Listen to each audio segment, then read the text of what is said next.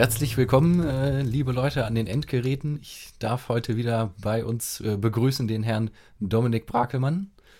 Und hier sitzt Arvid Kammler. Ja, vielen Dank. Wir sind heute wieder zusammengekommen, um den zweiten Teil unserer Ego-Shooter-Schienensequenz zu besprechen, weil wir ja letztes Mal ähm, nur die ersten beiden Beispiele besprechen konnten.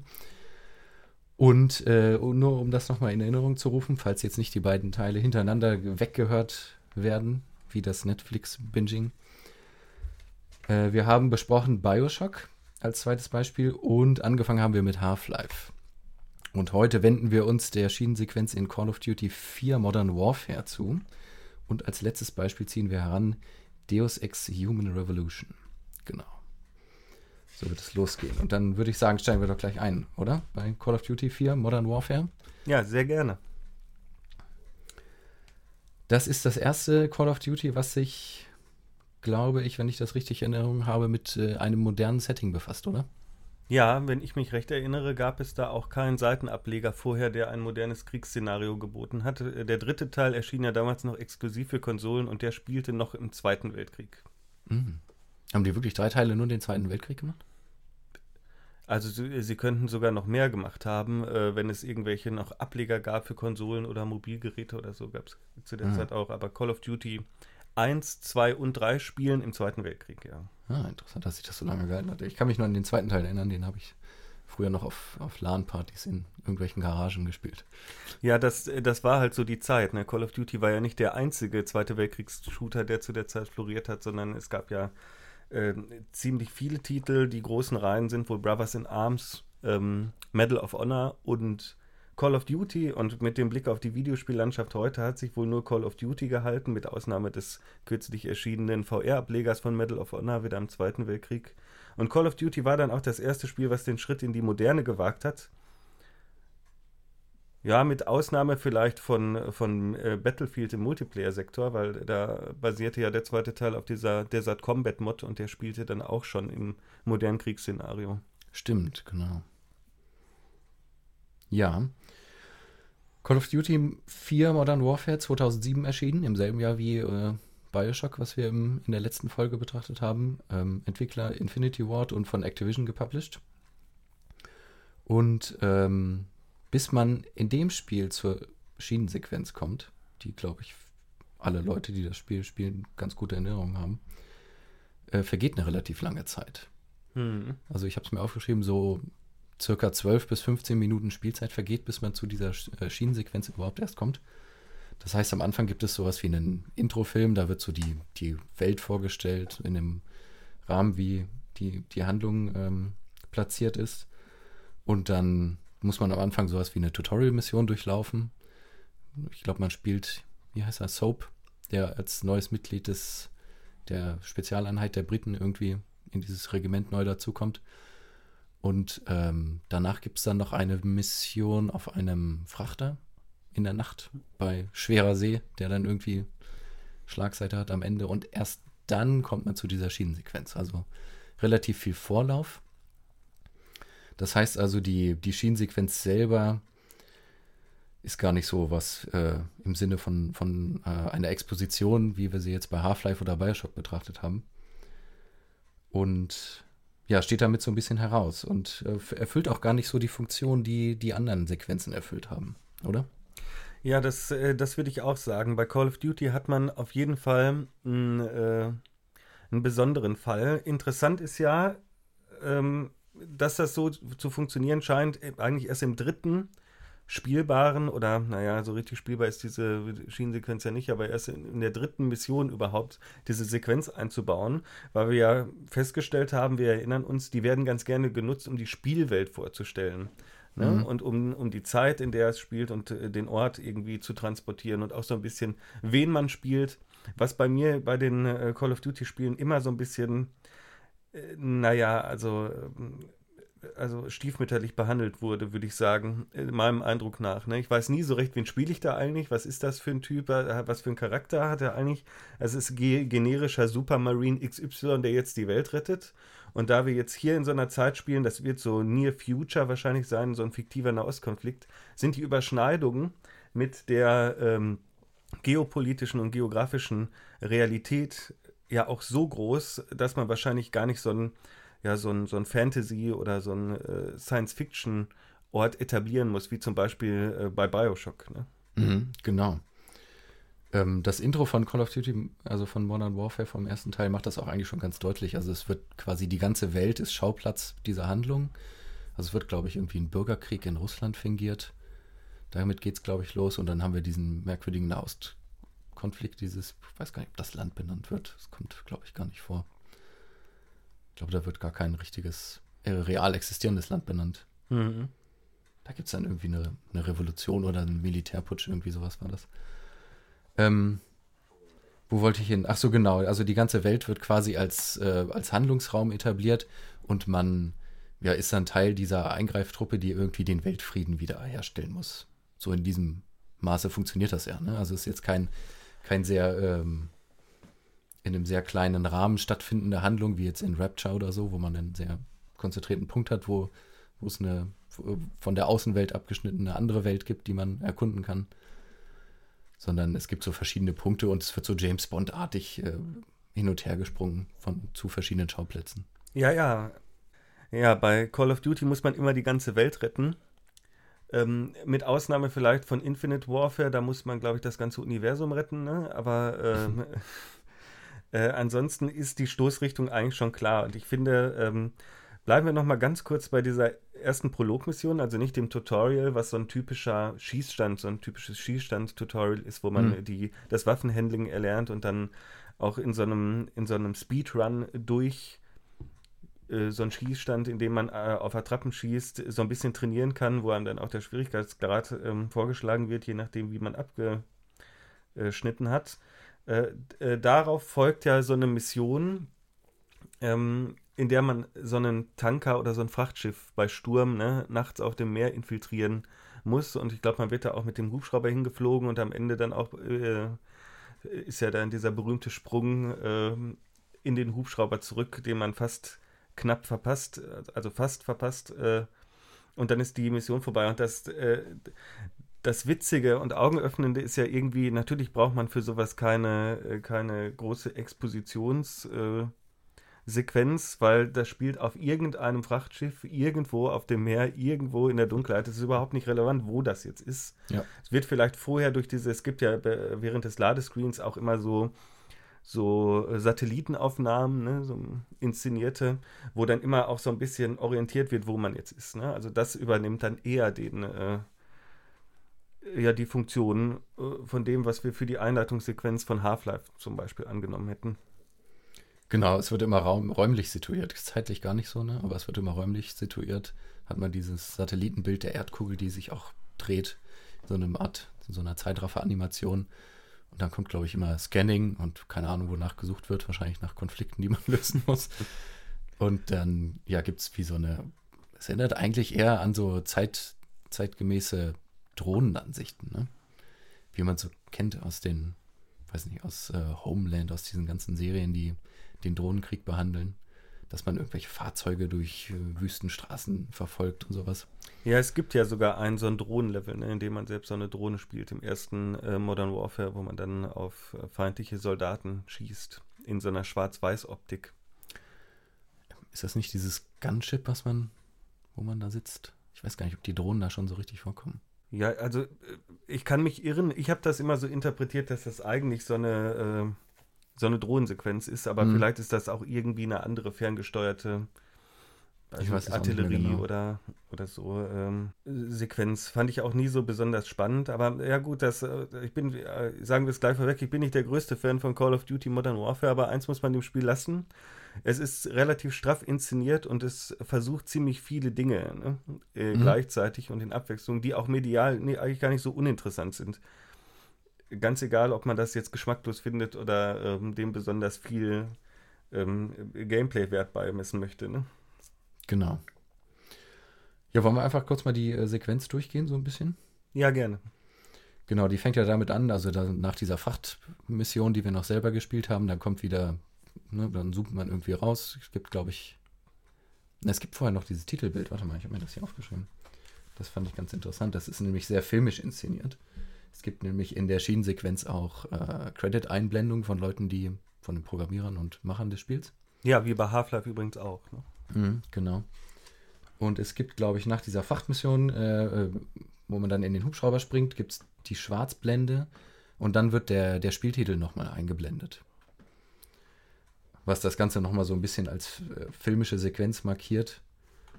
Und ähm, alles, was vorher so ein bisschen als Prolog kennzeichnet. Ne?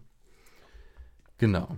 Also nach ungefähr zwölf Minuten gibt es sowas wie ein cinematisches Intro. Äh, Infinity Ward Presents steht dann da und eben Call of Duty 4 Modern Warfare. Und dann kommt man wieder in dieses Satellitenbild und dann wird so ein Auto verfolgt und man, äh, dann gibt es so eine Animation, dass man in diesen, in so einen, äh, von hinten in den Kopf des, des gestürzten Präsidenten reinzoomt. Dann befindet man sich in der Ego-Ansicht, wie der eben zu dem Auto geführt wird, durch die Stadt gekarrt und dann sieht man links und rechts und vorne ganz viele ja, Militärputsch-Szenarien, wo Menschen erschossen werden und so ein paar fingierte Feuergefechte und fahrende Panzer und marschierende Soldaten und so weiter. Und äh, man wird dann quasi in, in Person dieses Präsidenten zum Hinrichtungsort gefahren, der dann am Ende nochmal in Zeitlupe inszeniert wird. Genau. Als Schnelldurchlauf der Sequenz selber. Aber ich glaube, das Interessante ist erstmal, dass wir uns ja im Auto halb durch die Stadt bewegen und dass links und rechts relativ viel Dinge geschehen. Ja, insgesamt dauert die Sequenz ähm, 4 Minuten und 38 Sekunden, zumindest meiner Messung nach. Mhm. Ähm, also wir befinden uns da auch wieder in diesem Bereich von diesen 4 bis 5 Minuten, äh, in denen die meisten der Beispiele, die wir uns jetzt zum Beispiel äh, zumindest rausgesucht haben, stattfinden. Und äh, am Ende wird man dann halt von diesem, aus diesem Automobil gezerrt zum Exekutionsfall gebracht und erschossen. Und das äh, ähm, erlebt man dann alles auch aus der First-Person-Perspective, also aus der ersten Person. Also es wird praktisch der Spieler, obwohl er gar kein Spieler ist zu diesem Zeitpunkt natürlich, sondern eher so der Betrachter, der so ein bisschen, wo man dann auch den Blick in so einem, würde ich sagen, 180-Grad-Winkel äh, modifizieren kann, der wird dann erschossen und dann endet auch diese Sequenz schon und es geht weiter zum, zum nächsten Level. Ja, das ist ja das Bizarre, ne? dass man gar nicht an diesem Ort verbleibt, der ja so sehr spektakulär eingeführt wird, sondern dann gleich zum, zum nächsten Konflikt äh, marschiert. Ich glaube, was dann in Russland situiert ist, wo man irgendeine eine Quelle beschützen muss.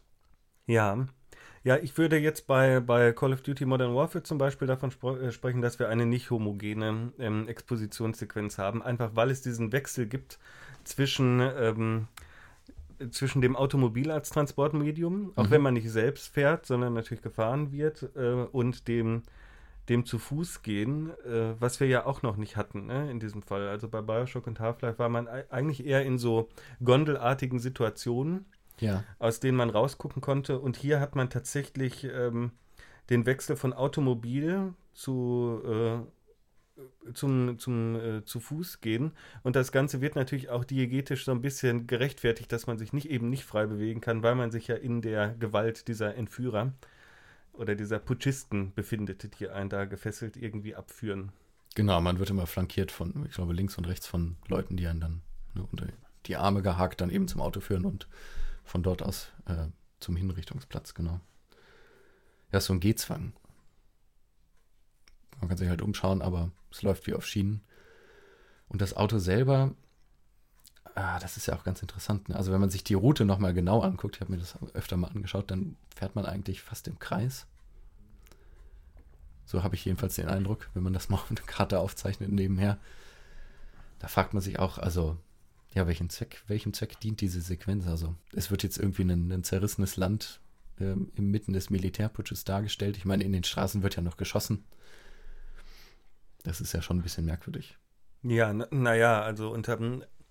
Ja, ich finde, die, das ist genau die richtige Frage. Was soll das eigentlich? Ne? Also, na, natürlich, klar, uns wird hier so ein bisschen das Setting vermittelt. Und es ist, ist zwar nicht das einzige Setting, aber eins der prägnanten und prägenden äh, Settings in Call of Duty Modern Warfare, nämlich diese, äh, diese Stadt im Nahen Osten, in der gerade dieser, ja, dieser Putsch, dieser Militärputsch stattfindet. Äh, und gleichzeitig hat man aber den Eindruck tatsächlich, dass es geht um so eine, so eine Schaufahrt, wo auch den Leuten gezeigt werden soll, in der Stadt, seht her, wir haben ihn, den mutmaßlichen Militärdiktator. Ähm, und dass das so eine, halt so, so ein bisschen wie bei The Green Mile, ne? die repräsentative, der repräsentative Weg zum Exekutionsort, dass das das darstellt. Stimmt, ja.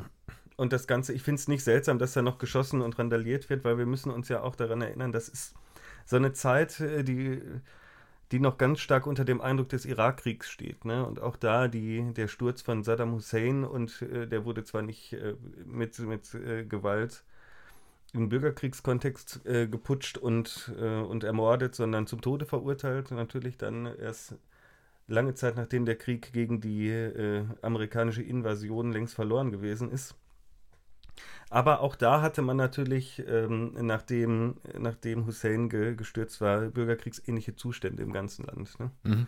die sich dann über längere Zeit aufrechterhalten haben. Deshalb würde es mich jetzt zum Beispiel nicht wundern, dass in so einem Kontext noch so viel Randale ist. Und natürlich wird auch suggeriert, dass es sich um irgendwelche Säuberungsaktionen handelt. Entweder von politisch unliebsamen oder von ethnischen, ethnisch äh, ungewollten irgendwie Elementen, ne, die da in äh, radikaler äh, Brutalität durchgezogen und auch äh, durch Call of Duty repräsentiert werden. Mm, das stimmt, es werden, ich weiß gar nicht, wie oft ich äh, in der Sequenz links oder rechts am Straßenrand habe, äh, Leute exekutieren sehen. Ne? Ja, das ist, das, das ist fast schon so ein bisschen, also das entwickelt fast schon so eine unfreiwillige Komik, finde ich. Ich meine, mhm. es ist jetzt, äh, ist das natürlich ein relativ altes Spiel. Ne? Wir befinden uns jetzt irgendwie 14 Jahre später und es hat so gut, ich glaube, es hat jedes Jahr ein Call of Duty gegeben. Und wenn man alle Exekutionssequenzen aneinander schneiden würde, könnte man wahrscheinlich schon fast einen Spielfilm rausmachen. Mhm. Und das äh, verliert natürlich auch so ein bisschen seine Wirkung, ne? diese Schock-Dramaturgie, äh, die das eigentlich ursprünglich mal haben soll. Ja. Genau, also was ich mir, ähm, was mir aufgefallen ist, dass, dass, dass diese Sequenz einfach dadurch, dass sie eben für diese Exposition einer bestimmten Spielwelt gar nicht angewandt wird oder notwendig ist, dass sie ganz im, im Spektakel steht, ne? Also in diesem, im Sinne, wie wir Call of Duty heutzutage sehen. Weil ich glaube, also Modern Warfare, der erste Teil, ähm, so der, der Prototyp dieser Haltung, oder? Wie man das Spektakel computerspieltechnisch auch durch provokative Inszenierung dann unter die Leute bringt. Ja, das Spiel mit der Grenze des guten Geschmacks und genau. äh, der, die Provokativität in der Darstellung. Das finde ich auch, da ist Modern Warfare so der erste Vertreter äh, einer neuen Art von Call of Duties. Wir dürfen aber auch nicht vergessen, dass auch die ersten Call of Duties den Zweiten Weltkrieg schon sehr cineastisch inszeniert haben. Mhm. Sehr vielen Skriptsequenzen und sehr pompösen irgendwie Kriegs, äh, Kriegsdarstellungen.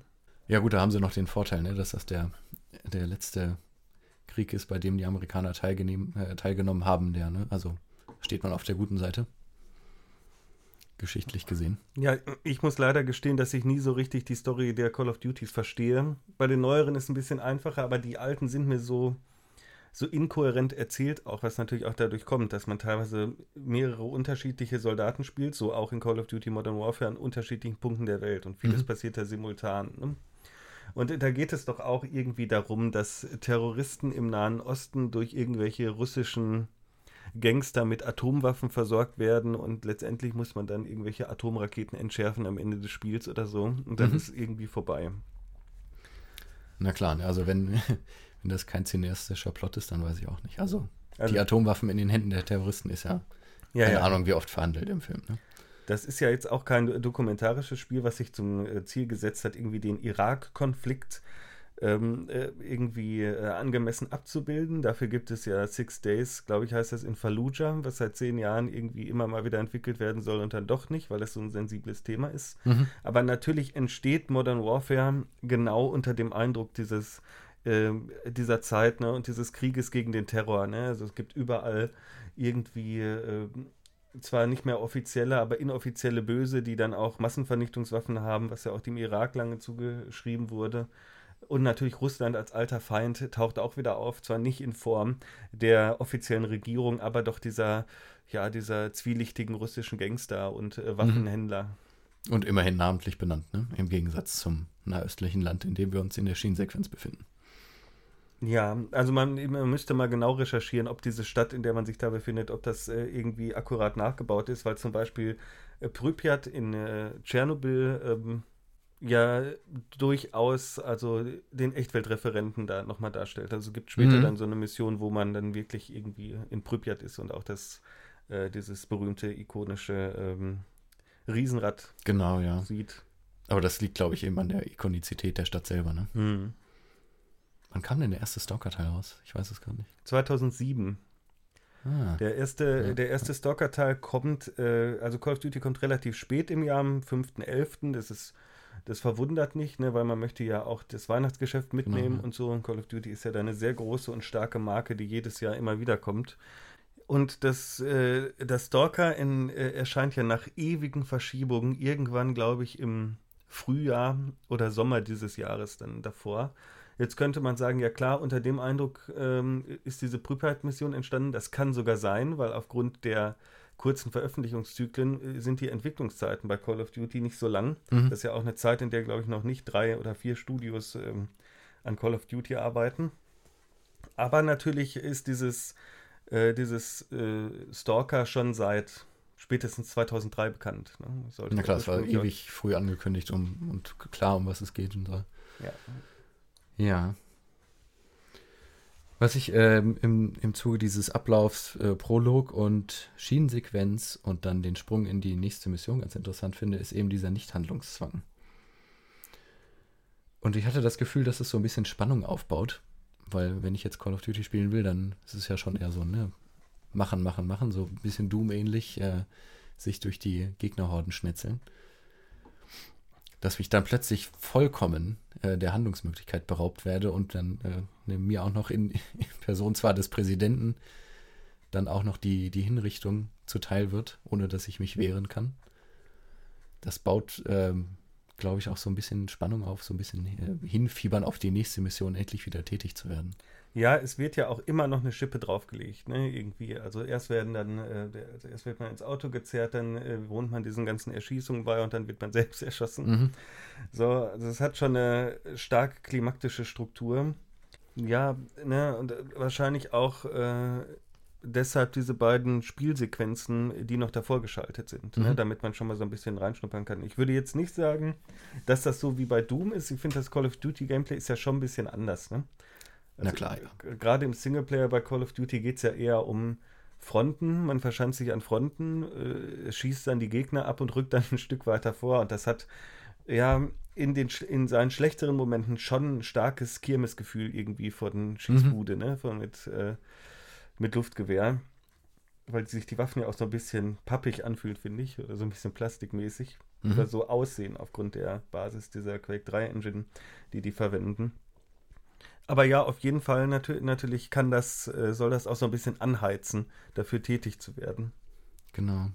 Und in dem, im Vergleich, es gibt ja noch, ähm, ich glaube, zwei andere Sequenzen im Spiel, wo man handlungsunfähig wird.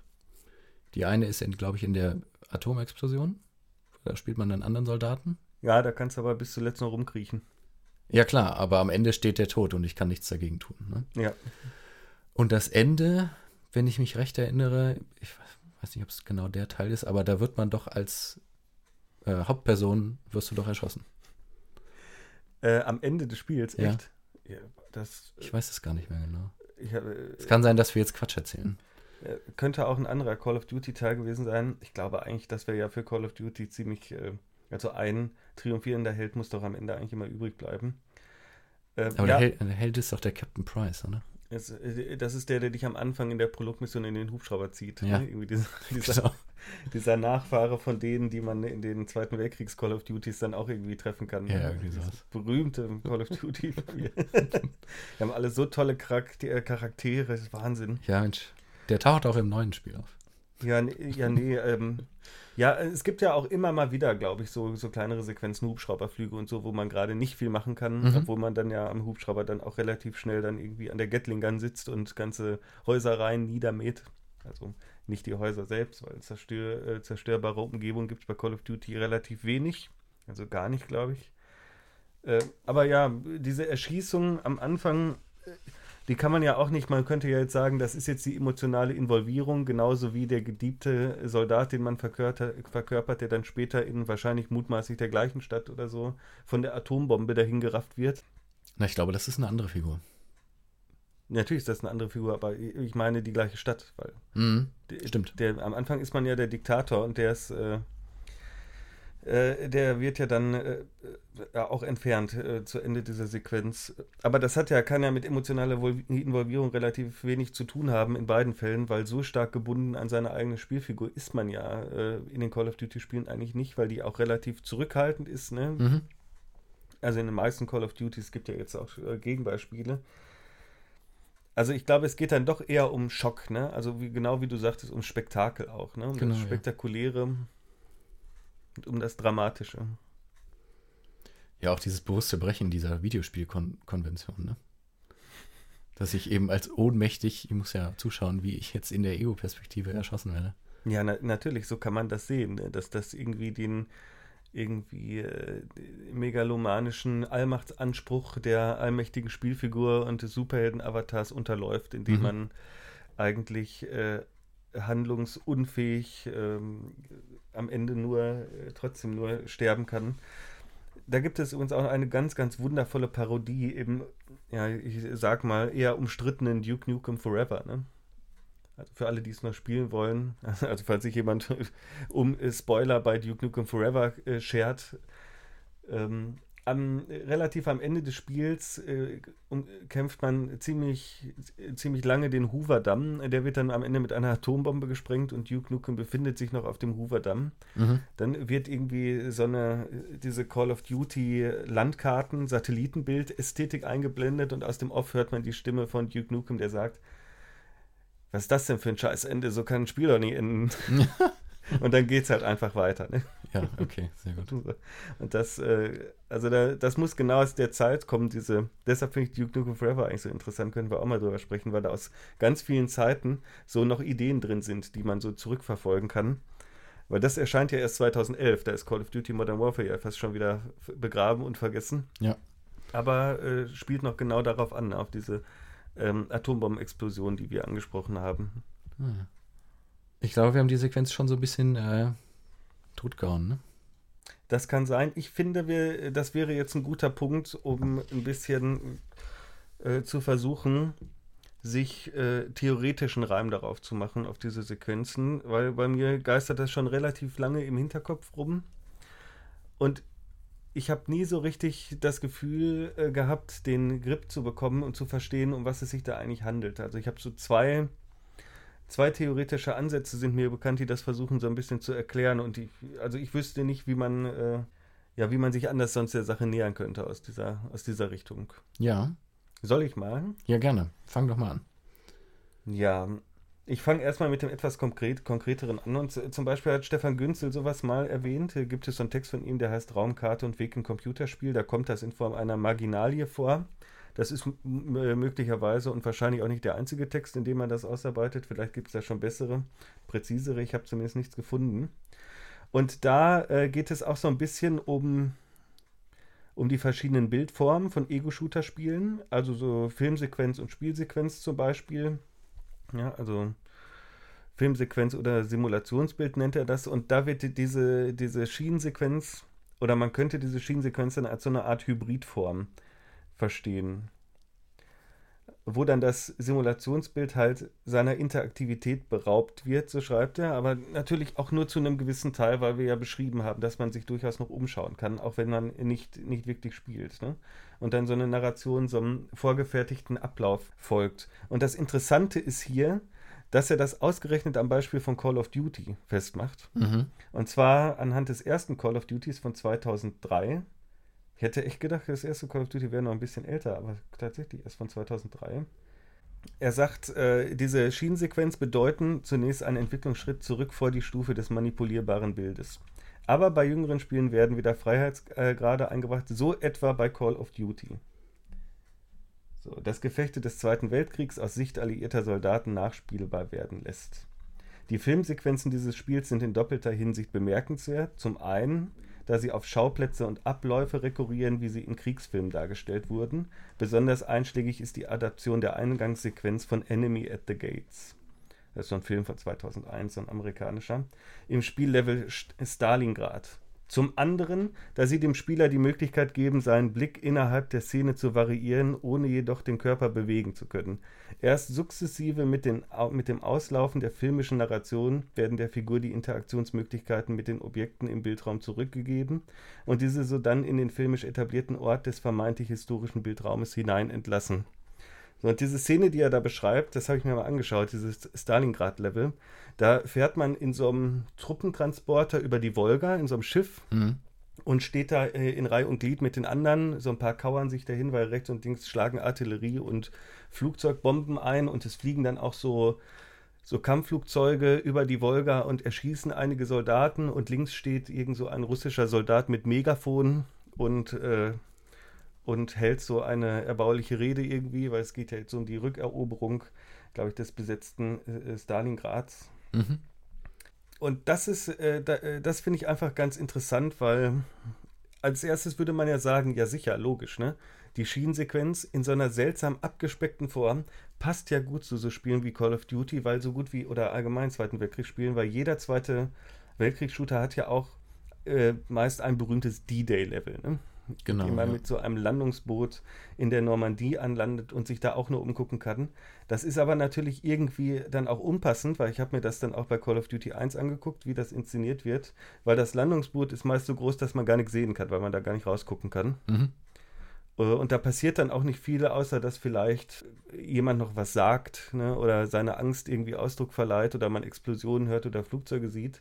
Und dann öffnet sich ja diese Luke am Strand und dann spielt man eigentlich in der Regel immer schon sofort los. Ne? Ja. Also das, das wäre so das, ich würde sagen, das Minimale irgendwie einer expositiven Schienensequenz, die aber natürlich irgendwie auch paradox ist, weil sie gar nicht richtig was vorstellen kann, sondern eher intertextuell was referiert, was man aus Filmen kennt, wie der Soldat, James Ryan oder so. Und äh, man dann sofort weiß, ah ja, okay. Ja, ich würde auch in beiden ich. Fällen sagen, ne? jetzt wenn wir die Day anschauen oder das eben äh, vor Stalingrad, könnte man ja erst sagen, naja, die, also Film und Spiel würden jetzt beide auf äh, historische Berichte rekurrieren. Wo man dann aber ja ganz schnell feststellt, ne, eigentlich bedient sich oder baut Call of Duty dann darauf, dass die Spieler eben die Filme kennen. Ja, ja, genau. Also das, äh, das hat auch was mit so einem kulturellen Bildspeicher zu tun, der da abgerufen wird. Ne? Mhm. Ne? Aber das wäre so zum Beispiel die eine Herleitung. Was sind diese Schienensequenzen? Sie sind das Bindeglied zwischen Filmsequenz und Spielsequenz, wenn man so möchte. Mhm. Ja, also eigentlich noch Teil einer Spielsequenz, die aber seiner äh, oder ihrer Interaktivität, wie es hier heißt, beraubt wird. Das finde ich erstmal, also das äh, macht ja Sinn, ne? Äh, das ist, das ist eine Herleitung, der würde ich eigentlich ganz gut, also ganz gerne folgen. Die andere Perspektive, falls du dazu äh, nichts mehr hast. Ich finde das auch ganz schlüssig, ne? Also vor allen Dingen, wenn, wenn man sich jetzt vorstellt, na, so die Entwicklerschiene mal ein bisschen guckt und äh, sich vielleicht fragt, wie, wie die Menschen da herangehen und sich fragen, naja, wie können wir das so machen, dass wir jetzt nicht unbedingt die Leute vor Filme setzen, wo es dann ja auch meist dann aus der, aus der ersten Person auch rausgeht, gerade ne, wenn es im Ego-Shooter situiert ist.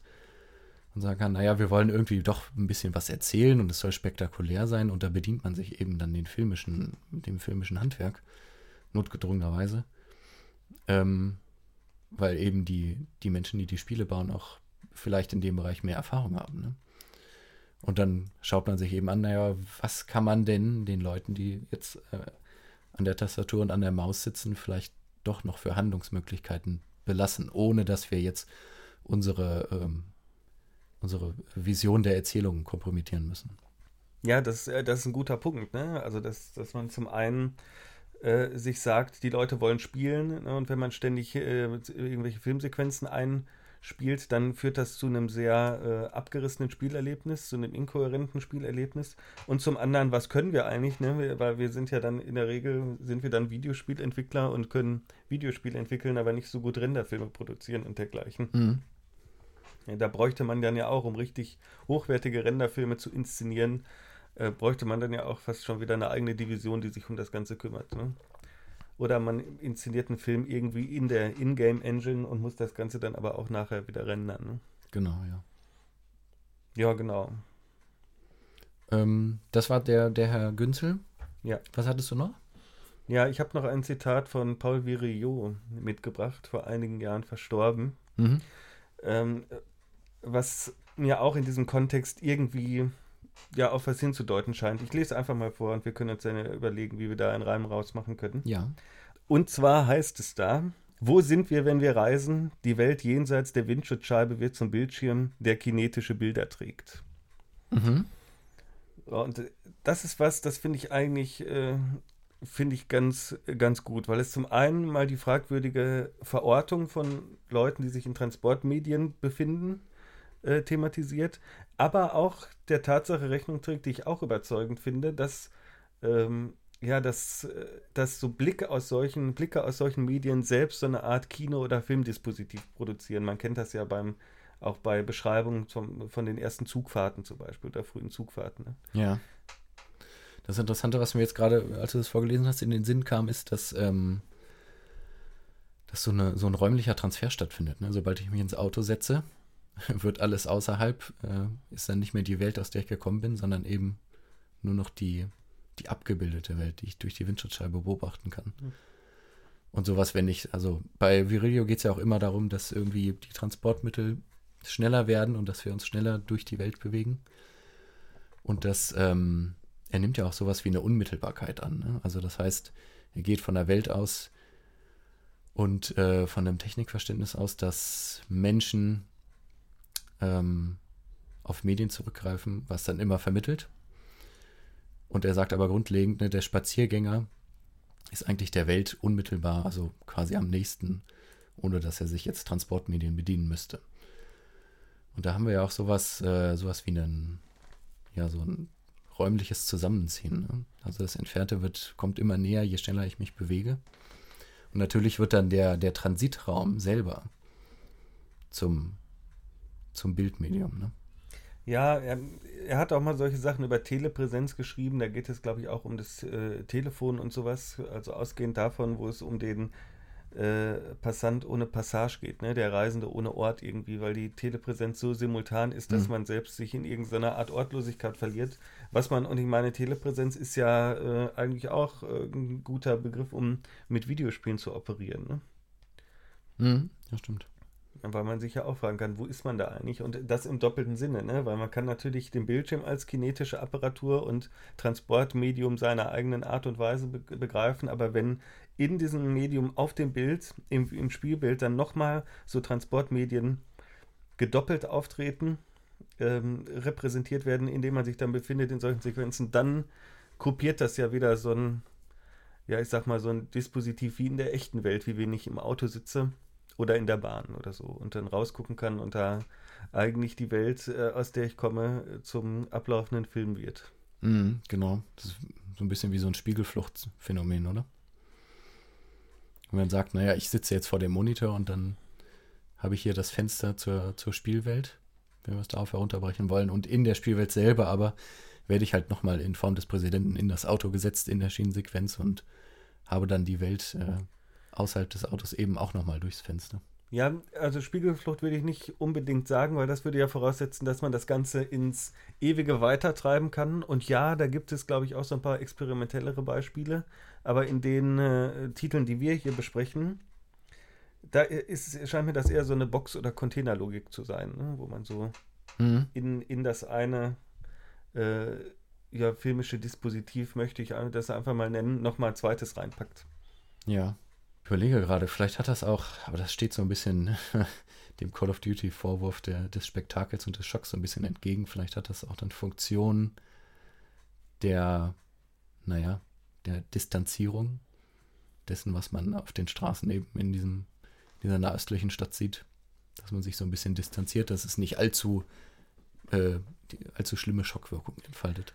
Ja, die These ist, äh, finde ich, find ich gar nicht uninteressant, weil so richtig schockierend finde ich das, das bei Modern Warfare jetzt auch nicht. Ähm, aber ich meine, also da würde ja dann der Nachfolger direkt wieder dagegen sprechen, weil da soll man ja dann über den Flughafen laufen und Zivilisten erschießen. Mm, ja, klar. Das, das ist dann die, die, die radikale Abkehr von allen Distanzierungsmöglichkeiten. Genau. Ja, also das ist, das ist optional in der internationalen ähm, äh, Version, da Zivilisten zu erschießen. Also ich möchte dem Spiel jetzt auch nichts unterstellen, was, äh, was nicht so ist, aber da gibt es halt dann relativ wenig, was da irgendwie noch von ablenken kann. Ne? Ja, das stimmt. Ja. Ja, weißt du, wo ich immer dran denken muss, wenn ich an diese, an diese kinetische Bildproduktion von Fahrzeugen über ihre, ihre Scheiben, ja, ihre Windschutzscheiben und dergleichen äh, denke bei Virio? Nee, sag mal.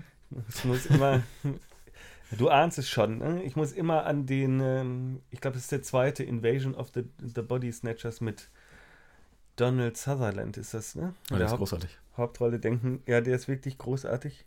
Bisschen trocken vielleicht, ein bisschen lang vielleicht, aber alles in einem doch sehr großartig. Wo es am Anfang fällt doch, glaube ich, so eine Blumenvase irgendwie auf die Autoscheibe von ihm und zerbricht die Scheibe. Und die ist dann aber nicht komplett kaputt, sondern so eingerissen, dass man nur noch relativ schlecht, also dass das, der Blick nach draußen gestört wird. Mhm. Und das ist großartig, weil dann fährt der da irgendwie, wo spielt denn das? Chicago, San Francisco oder so? Also der fährt dann über so eine riesige amerikanische Kreuzung und es kommt so eine scheinbar fremde Frau vorbei, die ihn ganz durchdringend anstarrt und im Hintergrund hört man dann, glaube ich, auch irgendwie bedrohliche Musik. Mhm. Und da wird schon, schon damit gespielt, weil das ist ja der Witz für alle, die es nicht, nicht wissen bei den Body Snatchers-Filmen, dass irgendwelche außerirdischen Körperfresser sich unbemerkt unter die Menschen mischen und langsam jeden Menschen ersetzen durch ein zwar genauso aussehendes wie der vorherige Mensch, aber doch äh, außerirdisches Alien. Mhm. Und äh, äh, warum ich gerade auf diese, diese Windschutzscheibe des Autos und auf diese Eingangssequenz so abfahre, ist, weil hier ja mit der Opazität, also der Unsichtigkeit des Ganzen gespielt wird. Ne? Also hier wird eigentlich ziemlich, ziemlich deutlich gezeigt, äh, es geht hier darum, dass man durch etwas durchschauen möchte, um, um etwas zu, zu erkennen. Man kann es aber nicht, weil der Blick irgendwie gestört ist, weil die indifferent sind. Und das spielt natürlich auch immer mit dem Kinozuschauer im, im Kinosaal dann idealiter zu dieser Zeit, der dann auch auf die Leinwand guckt und sich eigentlich fragen soll, Moment mal, die Leute, von denen ich glaube, dass die noch Menschen sind, sind die eigentlich noch Menschen oder nicht? Ja, genau. Stimmt. Haben wir das im, in Call of Duty? Ja, so, so Blickverstellung haben wir jetzt häufiger in, in den Videospielen, ne? Wenn ich jetzt verletzt bin, dann wird damit auch viel gespielt. Oder bei Battlefield. Ja, ja, da wird klar. ja immer simuliert, ne, dass ich irgendeine Maske auf habe und dann kommt da der Regen und dann laufen die Tropfen mehr runter. Ja, das wäre, das wäre echt meine Frage, ob es solche Techniken zum Beispiel auch im Videospielfeld gibt. Ich glaube nicht in dieser Form, weil das ja, äh, also das ist, das ist bei äh, Invasion of the Body Snatchers, ist das eine ganz äh, direkte und starke Reflexion des eigenen Dispositivs. Und das Spieldispositiv weicht ja davon durchaus Mhm. ab. Und würde das, glaube ich, in der Art und Weise nicht so machen. Ein etwas vergleichbarerer Fall äh, wäre vielleicht das Resident Evil von, ach, wann kam das raus? Resident Evil 7, 2017 oder so. Da gibt es am Anfang auch so eine kleine Autofahrt, die ist ganz winzig, diese Sequenz. Ähm, und ähm, die ist äh, in Echtzeit berechnet.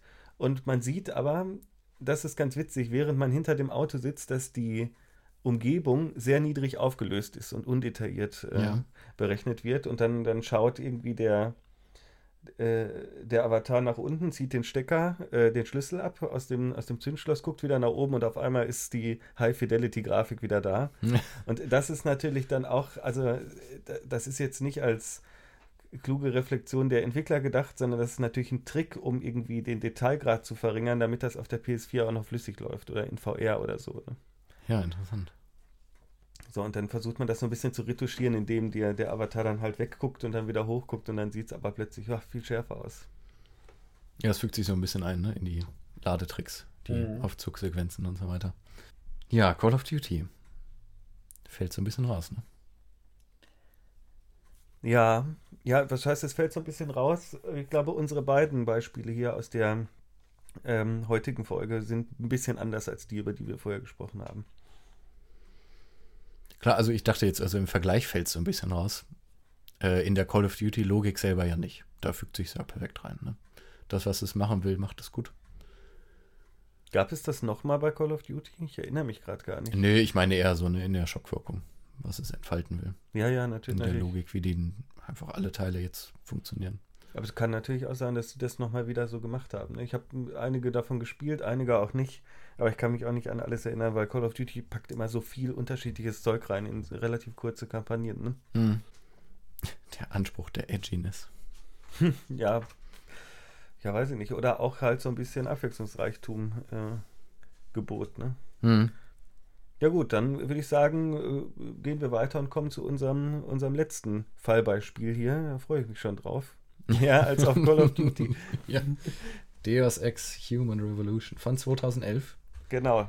Entwickelt von Eidos Montreal, habe ich mir aufgeschrieben, und Square Enix ist der Publisher. Genau.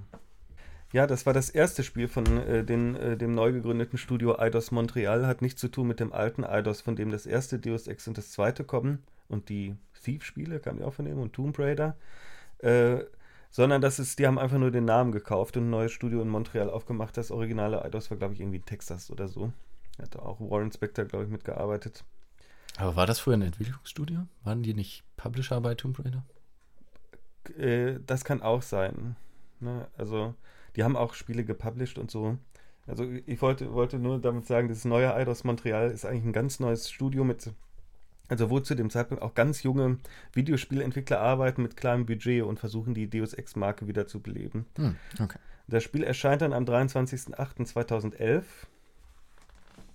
und es ist äh, halt ein recht typisches Deus Ex, ne? So was, was man heute wahrscheinlich, wie, wie nennt sich das, Immersive Simulation nennen würde. Ein Cyberpunk-Rollenspiel, Ego-Shooter. Hm. Genau, und das ist auch dann das ist so ein bisschen mit der, mit der Bioshock-Eingangssequenz vergleichbar, würde ich sagen. Ne? Man hat am Anfang auch sowas wie einen, eine Filmsequenz, wo dann die Welt ein bisschen vorgestellt wird. Da wird dann, glaube ich, diese Verschwörung oder was auch immer, ich bin mit der Geschichte nicht sehr gut vertraut. Da gibt es dann so ein ominöses äh, Treffen von so, ein, so eine Zoom-Konferenz, ne? wie man heutzutage sagen würde. Von äh, geheimen Schattenmenschen, die irgendwas absprechen. Und ähm, was kommt danach? Ja, das ist ja immer bei Deus Ex so, dass da irgendwelche, äh, irgendwelche Schattenmenschen mit Avataren oder so irgendwelche Geheimabsprachen halten und man weiß eigentlich gar nicht, worum es richtig geht. Stimmt. Ja. Weil das ist auch so ein bisschen wie bei Akte X, ne? Die große Verschwörung im Hintergrund, die bleibt immer verborgen, weil man muss sich ja noch was offen halten für den nächsten Teil. Mhm. Deshalb kann man ja nicht einfach alles aufdecken. Man muss ja immer, immer noch weiter suggerieren, dass es da noch mehr Verschwörungen im Hintergrund gibt. Oder dass alle Verschwörungstheorien simultan alle wahr sind. So. Ja, stimmt. Ja, ähm, ja, genau, genau. Okay. Also ja, diese, diese Schienensequenz, die ist ganz interessant, würde ich sagen, eingeflochten, weil das Spiel fängt eigentlich an äh, im Büro von Adam Jensen ist das, glaube ich, oder ist es das Büro von Megan Reed? Ich bin mir jetzt Ich glaube, sicher. das ist von Dr. Reed das Büro. Ja, das ist seine, äh, seine ehemalige Lebensgefährtin, die einen großen Durchbruch äh, erreicht hat in der Entwicklung von keine Ahnung, nanotechnologischer Humanaugmentierung, also irgend so ein Transhumanismus-Zeug. Mhm. Und die soll, glaube ich, den Vereinten Nationen oder so ihre Forschungsergebnisse ähm, vorstellen am gleichen Tag noch. Und ähm, dafür ist der Protagonist Adam Jensen dann zu ihrem Schutz abgestellt worden vom Firmenleiter David Serif. Adam Jensen, der Head of Security dieses Unternehmens, für das Megan Reed ähm, arbeitet, ist äh, Serif Industries äh, benannt nach seinem, seinem Gründer. Mhm. Ich glaube, es geht darum, der, der Regierung das vorzustellen, um quasi die Produktionserlaubnis irgendwie einzuholen. Ja, ich, ich glaube, da ging es irgendwie um die UN oder, oder so, ne? Also, dass die, die haben ja auch dann ständig, um da irgendwelche Freigaben zu bekommen, mhm. ne? Also so Staatenbund, irgendwie multilateraler Staatenbund. Ja, es wird ja auch angedeutet, dass es sehr weitreichende Konsequenzen haben wird, wenn das verbreitet wird, ne? Also für die menschliche Spezies. Genau, also eine ganz äh, bedeutender Schritt in der Entwicklung von genau. so, so Humantechnologie.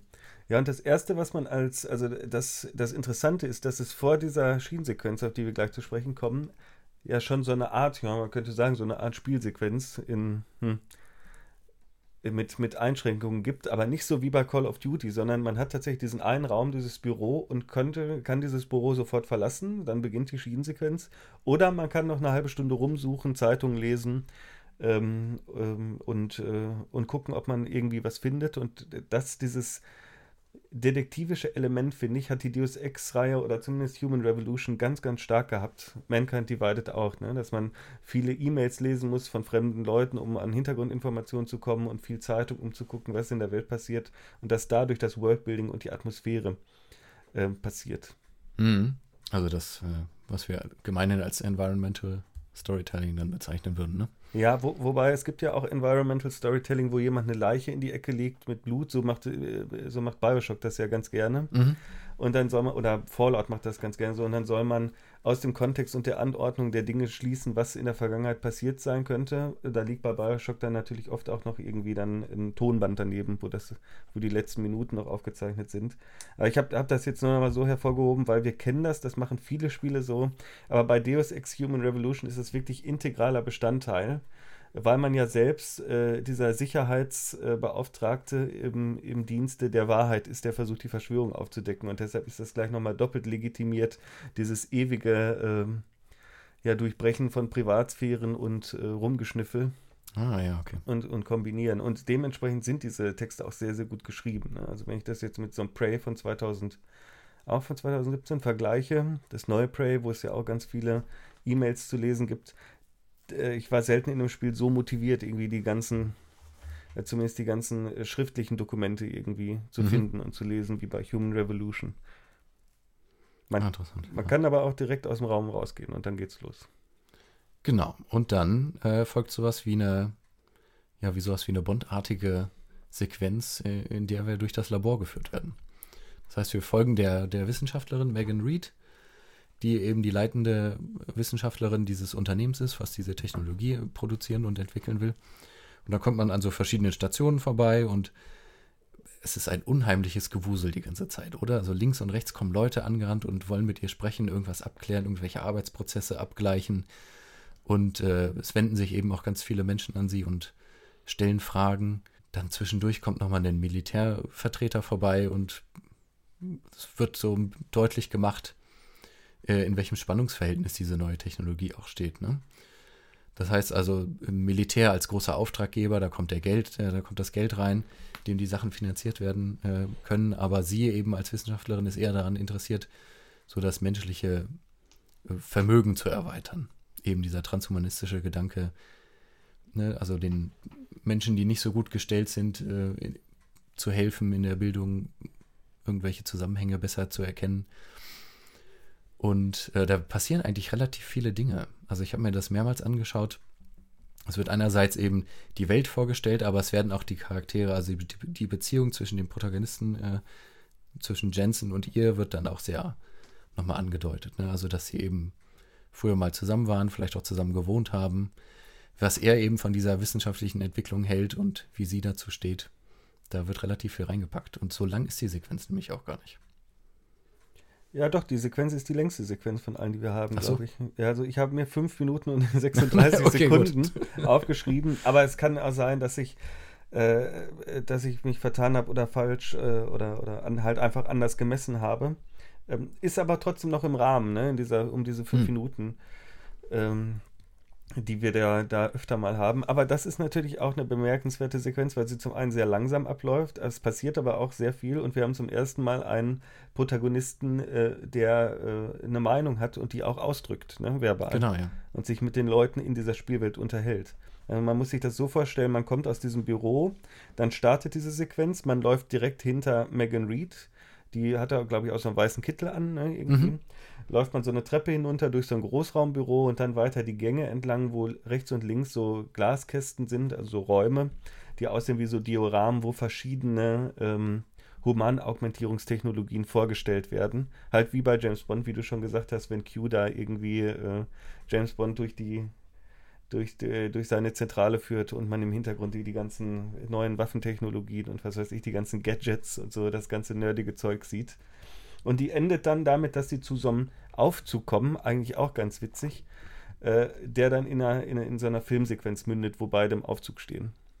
Das fand ich einen ganz interessanten Punkt. Ne? Auch eben, wenn man sich jetzt mal anschaut, wie eben die Spiele mit Ladezeiten umgehen in Aufzugssequenzen, fand ich das interessant, dass es plötzlich, das wechselt in so eine Überwachungskamera-Perspektive. Man hört, der Ton ist, wird total blechern man hat so ein ganz schlechtes Bild, auch merkwürdig in dieser Zukunft, dass die Überwachungskamera so ein schlechtes Bild liefert in dem Aufzug. Ja, da kann ich dir was erzählen. So, dabei bin ich rein zufällig sehr, sehr gut informiert. Ich habe das Spiel nämlich mit Entwicklerkommentar durchgespielt mhm. und ich habe es nicht gerafft, ne? obwohl ich es schon, mehr, schon mehrfach gespielt habe. Und ich glaube, das haben nur ganz wenige bemerkt. Diese Überwachungskameraperspektive in der Filmsequenz, die Adam Jensen beobachtet, also eigentlich unseren Avatar und Protagonisten des Spiels, die soll darauf hindeuten, dass Adam permanent überwacht wird von der globalen künstlichen Intelligenz äh, Eliza Kassan, die eine größere ah, Rolle ja, okay. spielt in diesem Universum und die ihn damals schon irgendwie auserkoren hat und beobachtet. Und die werden ja dann auch im Verlauf aufeinandertreffen und kooperieren im weiteren Spielverlauf. So, so ist das eigentlich gedacht, aber da muss man schon wirklich, also da muss man schon wirklich drauf kommen. Ne? Ja, das kannst du ja gar nicht drauf kommen, weil dieser Fall nur einmal in die, innerhalb dieser Sequenz auftritt. Ne? Also nur im, beim Betreten des Aufzuges äh, schwenkt es eben auf diese Außenansicht, dass wir eben aus dem Körper von Jensen rausfliegen und ihn plötzlich von außen sehen.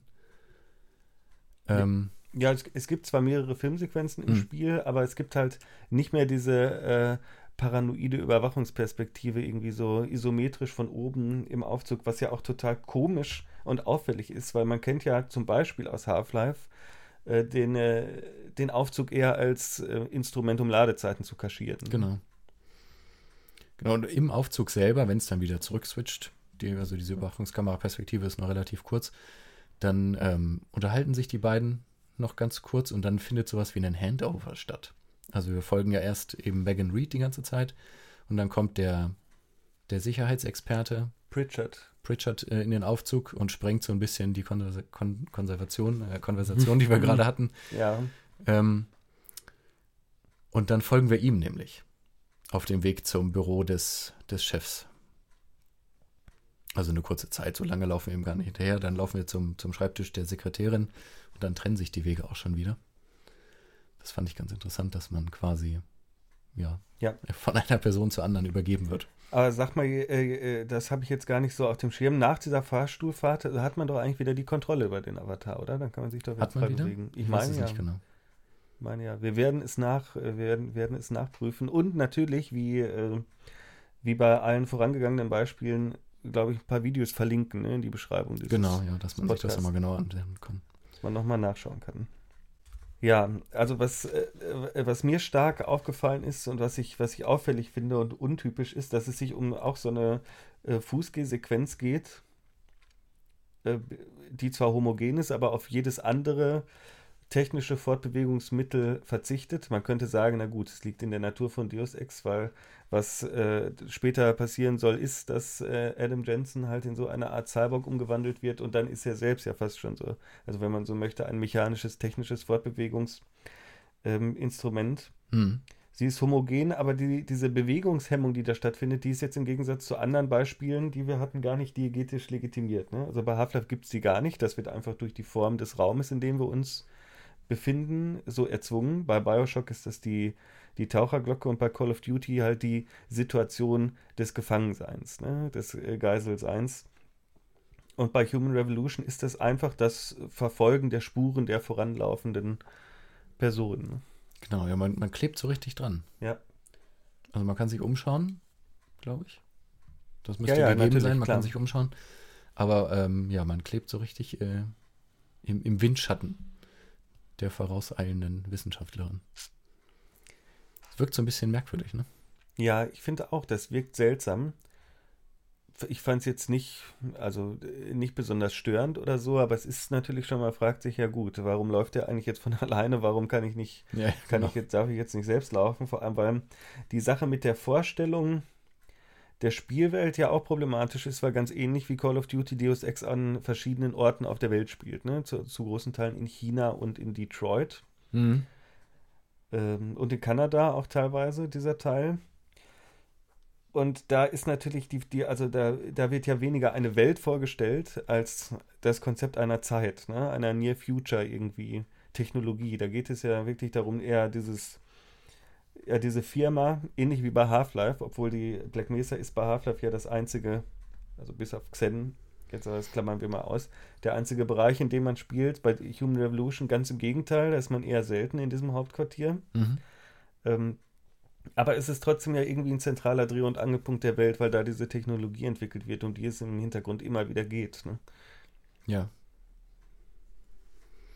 Ja, das stimmt. Es wird eher so der, der Zeitgeist und auch so gesellschaftliche Verhältnisse werden beleuchtet. Ne? Hm. Das scheint ja irgendwie wichtiger zu sein und Charaktere vorzustellen auch, ne? Ja, stimmt, klar. Die Wissenschaftlerin dann den, den Chef des Unternehmens, eben den Pritchard, ich weiß nicht, inwieweit man mit dem noch viel mehr zu tun hat. Der, der, ist permanent mit dir verschaltet. Das ist dein Sidekick, der Hacker-Sidekick, Oh, no. den es bei, bei Cyberpunk-Spielen ja auch eigentlich relativ äh, häufig gibt. Der unausstehliche Pritchard. Der, der toxische, unangenehme Pritchard.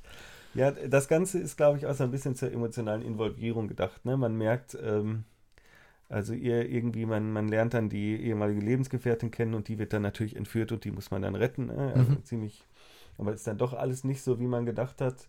Ziemlich klassisches Motiv. Und äh, Adam Jensen interessanterweise spricht ja auch selbst und artikuliert seine eigene Meinung, obwohl der durch den starken Rollenspielcharakter des Spiels äh, im, im weiteren Spielverlauf ja stark vom Spieler abhängig ist, wie er sich zu bestimmten Themen und Problemen äußert und Fragestellungen. Und da sieht man eigentlich in der ersten Sequenz, dass er eigentlich dieser ganzen modernen Augmentierungstechnologie sehr kritisch gegenübersteht. Ne? Naja, gut, äh, da muss er sich dann irgendwie zu verhalten, ne? weil direkt danach, nach der Intro-Sequenz oder nach dieser Schienensequenz folgt ja dann eben ein weiterer Film, wo dann klar wird, dass er selber nur überleben kann durch die neue Technologie. Ja, aber davor gibt es ja nochmal ein Level, in dem er überhaupt erst verwundet wird. Also wo man dann so eine Art Tutorial-Level Genau, hat, ja. als, als ähm, vollständiger Mensch noch. Ja, es, es gibt diese Szene zum Beispiel, äh, da erzählt Megan Reed dann, ähm, Adam, du verstehst nicht, was das für die Menschheit bedeutet. Da könnten so viele Lehrer von profitieren, oder so, also jetzt so paraphrasiert, ne? Mhm. ganz frei nach. Und dann guckt er irgendwie in einen dieser Glaskästen und da wird gerade irgendeine absurde, äh, ein ab absurdes 360-Grad-Sturmgewehr abgefeuert. Oder Ja, genau. das Taifun-Sprengsystem oder, oder weiß ich nicht, ob es geschossen wird oder, oder explodiert. Das ist immer so ein Mittelding irgendwie. Und ähm, Jensen antwortet darauf dann ganz zynisch, ne, ich kann mir vorstellen, wie viele, Le- wie die Lehrer sich über sowas freuen werden. genau. Dann wird, dann wird ihm erklärt, ja, Adam, aber jemand muss diese technologische Entwicklung nun mal finanzieren und das ist halt zu großen Teilen das Militär. Kittler würde sich freuen. Also, Ja, der wäre da zu Hause auf jeden Fall. also weil, weil eine von, von Kittlers Thesen ist ja, dass technischer Fortschritt eng verbunden ist mit der Entwicklung von Krieg und Militärgeschichte. Mhm. Ja. Ja, was machen wir denn damit, dass es überhaupt gar kein Vehikel so richtig gibt? Müssen wir das auslagern und uns die, die, die Spieler-Avatar-Verhältnisse anschauen? Ja, der Avatar selbst ist natürlich in sich, in sich schon ein Vehikel, ne? Und das, das finde ich eigentlich auch ein, mal eine interessante Frage. Weil mal ein anderes Beispiel, wenn wir GTA spielen, dann steuern wir ja entweder den, ja, den Avatar, den wir gerade haben, oder das Fahrzeug, in dem wir uns befinden. Und in dem Mhm. Moment, in dem wir in das Fahrzeug steigen, gibt es zwar immer wieder so eine Repräsentation, dass da noch ein Mensch am Steuer sitzt, aber eigentlich steuern wir das Fahrzeug ja ziemlich direkt. Ne? Wir steuern es nicht über den Avatar. Das gibt es auch manchmal. Ja, Aber manchmal gibt es ja so eine Art von Avatar-Drift, ne, wo Genau. einfach ein Avatar durch einen anderen ersetzt wird. ja bei, bei dem GTA-Beispiel, da findet so eine Art Transformation statt, oder? Hm. Ich muss gerade, ich weiß nicht, wie diese Zeichentrickserie heißt, aber ich habe früher das ab und zu im Fernsehen gesehen, da gab es irgendwie so eine Zeichentrickserie, dass sich irgendein Schuljunge in ein Auto verwandeln konnte. Echt? Ich weiß Das- es nicht mehr genau, wie es heißt. Ist total obskur. Jedenfalls konnte der sich in so ein Auto transformieren. Total weird. Aber so in dem, in dem Dreh funktioniert das ja, ne?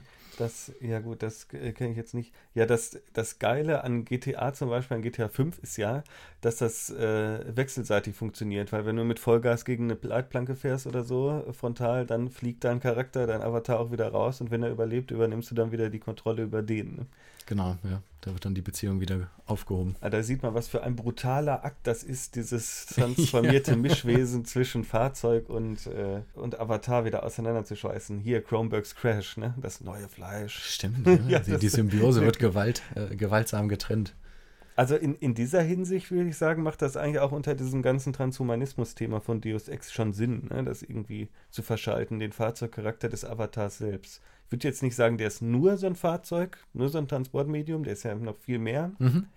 aber der hat auf jeden Fall so eine Transportfunktion. In dem Fall auf jeden Fall, ja. Hm. Ja, das macht nochmal so ein ganz anderes Thema draus. Da müssen wir vielleicht nochmal eine andere Folge zu machen. Avatar-Spieler-Verhältnis. Ja, und bitte äh, hier ähm, Fahrstühle in Videospielen ist bestimmt Ja. auch. ist bestimmt auch ein ergiebiges Thema. Ich glaube, da gibt es richtig viele äh, lustige Beispiele, die man sich einzeln angucken kann. Das musste auch medienreflexiv schon aufgenommen worden sein in den Spielen, oder? Garantiert. Ich glaube, ich kann mir nicht vorstellen, dass es anders, anders ist.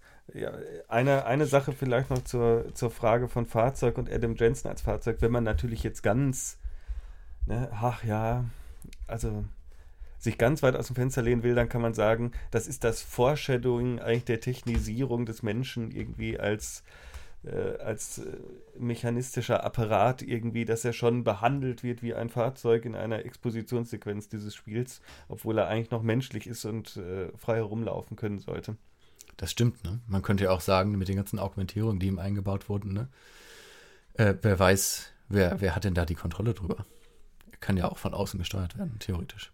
Ja, in dieser Hinsicht ist Human Revolution eigentlich relativ stark, weil man kann das wirklich auf unterschiedliche Weisen lesen. Ne? Man könnte auch sagen, überhaupt durch die Augmentierung wird er überhaupt ja erst ne, äh, ermächtigt. Ne? Daher kommt die Agency, dadurch wird er dann frei. Das ist ja das, womit Deus Ex immer wirkt.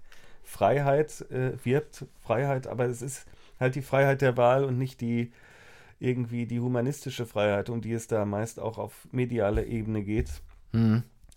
Ähm, aber natürlich, klar, die- diese Augmentierung, über die der Spieler dann nachher in so einer Art Rollenspiellogik äh, aufleveln und äh, entscheiden kann, die ermöglichen natürlich auch bestimmte Spielweisen, die sonst nicht möglich gewesen sind. Ne? So was wie das Icarus-Landesystem, was den Fallschaden reduziert. Hm. Das Icarus-Landesystem ist auch witzig. Ja, Wer kommt denn darauf? ja ich meine, der Der ist so abgestürzt, gelandet ist er ja nicht. Ja, klar, aber der, das ist, glaube ich, auch eine Anspielung. Du kennst doch bestimmt diesen Deus Ex Human Revolution Trailer, in dem sie irgendwie Rembrandts Anatomie des Dr. Tulp nachspielen und dann, Ja.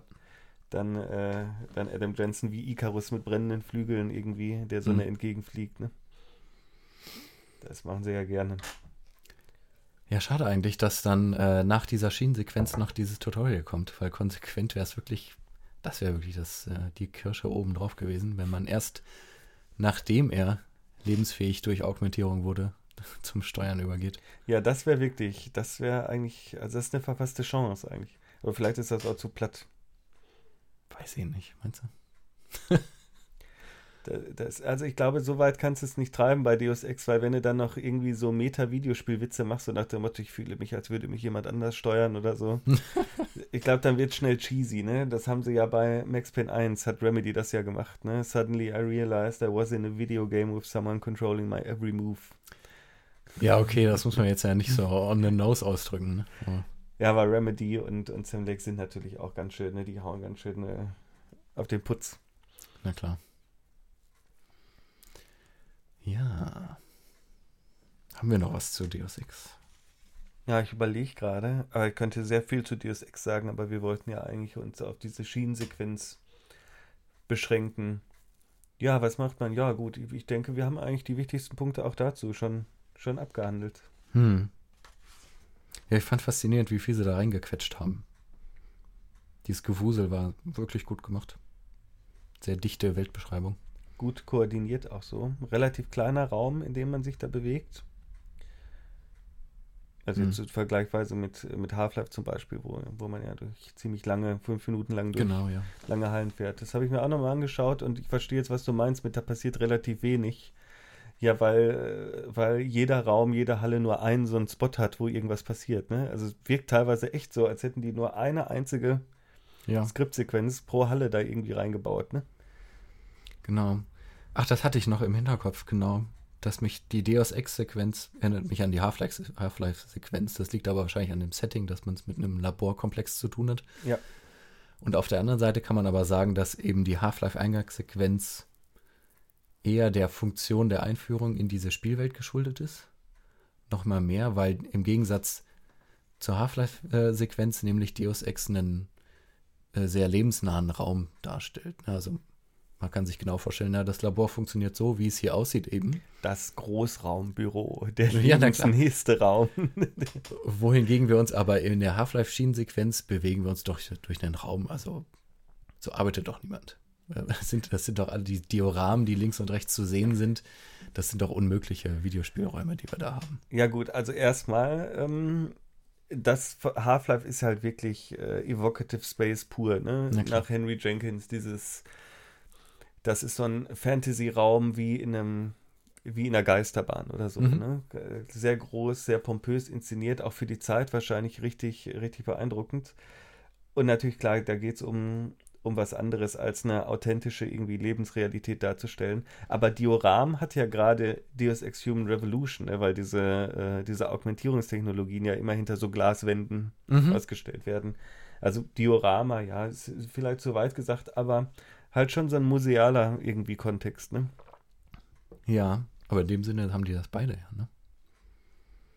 Also ob ich jetzt den, den Wachmann da in seinem kleinen Bereich dazu gucke, wie er gegen die Tür hämmert, um wieder reinzukommen. Ja, aber da, da wird das, das Dispositiv nicht insofern gedoppelt, dass die Glasscheibe noch davor ist. Na klar, die fehlt, das stimmt.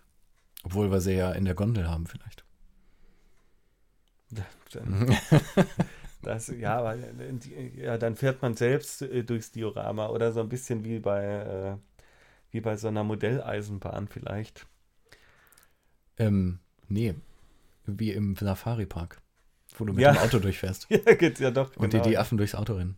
Ja, das Ganze ist natürlich auch so ein bisschen Chekhovs Gun, ne? Aber das ist ja eigentlich immer, weil bei, bei Deus Ex ist es dann wirklich so, da siehst du so aufgereiht wie bei James Bond, so die einzelnen Gadgets und weiß ganz genau, ah, die kann ich nachher benutzen. Ja, mhm. wunderbar, ich freue mich schon. so, welchen Laser schießt die Uhr heute ab?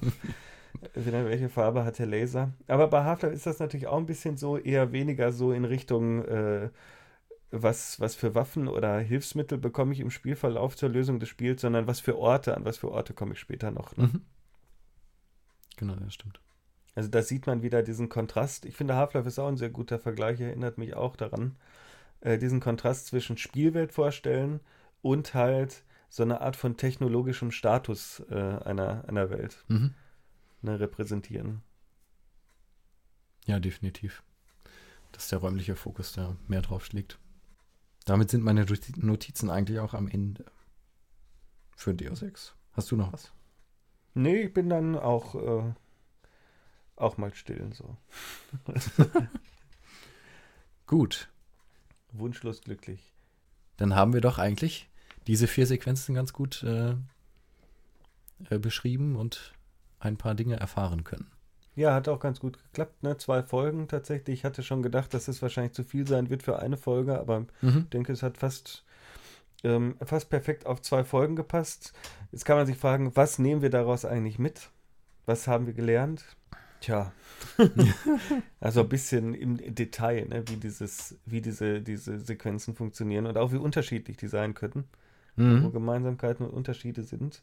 Und ich, also für, für mich war am eindrücklichsten am Beispiel dieser Call of Duty-Sequenzen ähm, aus dem allerersten Call of Duty und dass ich darüber nachgedacht habe, wie so Weltkriegsspiele inszeniert werden, dass es offensichtlich auch so graduelle Unterschiede gibt. Also dass, es, äh, dass das kein hart abgetrennter Bereich ist, sondern dass es auch so Mini-Schiedensequenzen gibt, die öfter mal vorkommen können in dem Spiel. Ja, auch mittendrin. Ne? Das muss ja. ja gar nicht am Anfang stehen, um irgendwie was zu etablieren sondern wenn man sich jetzt auch die, das aktuelle oder das vorletzte Call of Duty im Multiplayer zum Beispiel anschaut, wo dann, wo man in die Multiplayer-Arenen geflogen oder eben mit so einem Lieferwagen gefahren wird, dann stehen am Anfang jedes Matches eben auch das Vehikel, mit dem man ne, in den Spielraum gelangt. Siehst du dann auch die, die Map von oben, wenn du da dann so reinfliegst, oder? Genau, ja, dann sehe ich das Spielfeld auch von oben, wenn ich jetzt im Falle äh, mit dem Hubschrauber da rein, reingeflogen werde. Achso, dann weißt du, weißt du schon äh, so in etwa, was sich dann nachher erwartet, wenn du mhm. in den Ego-Shooter-Modus wechselst. Äh, ja, da fällt mir, das klingt fast schon ein bisschen so wie bei Medal of Honor Airborne, das fand ich ja super, ne? Wo du in jeder Mission vorher abgesprungen bist, du konntest an jedem Punkt der Karte landen mhm. und hast dann natürlich schon so eine Kartenperspektive von oben bekommen. Und je nachdem, wo du gelandet bist, haben sich die Fronten verschoben. Du musstest dich vorkämpfen. Ah, ja. ähm, und das war wirklich, äh, wirklich auch ein interessantes, innovatives Gameplay-Element, was leider so, glaube ich, nie wieder benutzt wurde. Aber ich fand das echt, echt nicht schlecht. Das erinnert mich so ein bisschen daran. Ja. Äh, wir müssen ja vielleicht noch dazu sagen, dass wir das Projekt schon relativ lange in der Schublade gehabt haben. Also vielleicht lohnt es sich ja, nochmal eine Nachfolgerfolge äh, anzustoßen, bei denen wir uns nochmal andere Beispiele angucken und schauen, wie sich vielleicht dann äh, Spiele aus den 20er, aus den äh, heutigen 20ern, äh, sich dieser Schienensequenzen annehmen. Es gibt leider nicht mehr so viele Singleplayer-Ego-Shooter, die dafür ja eigentlich prädestiniert sind.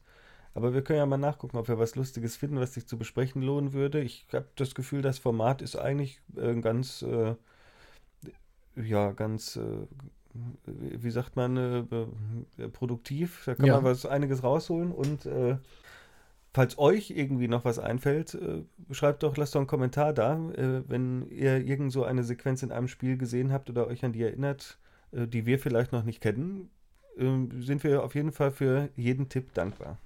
Genau, ja, das könnt ihr gerne machen. Dann schauen wir uns das mal an und dann besprechen wir das vielleicht. dass wir- schauen wir, dass wir da rausziehen können. Ne? Genau. Gut, Okay. dann äh, vielen Dank an euch, äh, an den Endgeräten fürs Zuhören. Äh, wir hoffen, dass es doch äh, informativ war. Und danke dir, Dominik. Ja, und vielen Dank auch an dich, Arvid. Sehr gerne. Bis zum nächsten Mal. Bis zum nächsten Mal. Tschüss. Tschüss.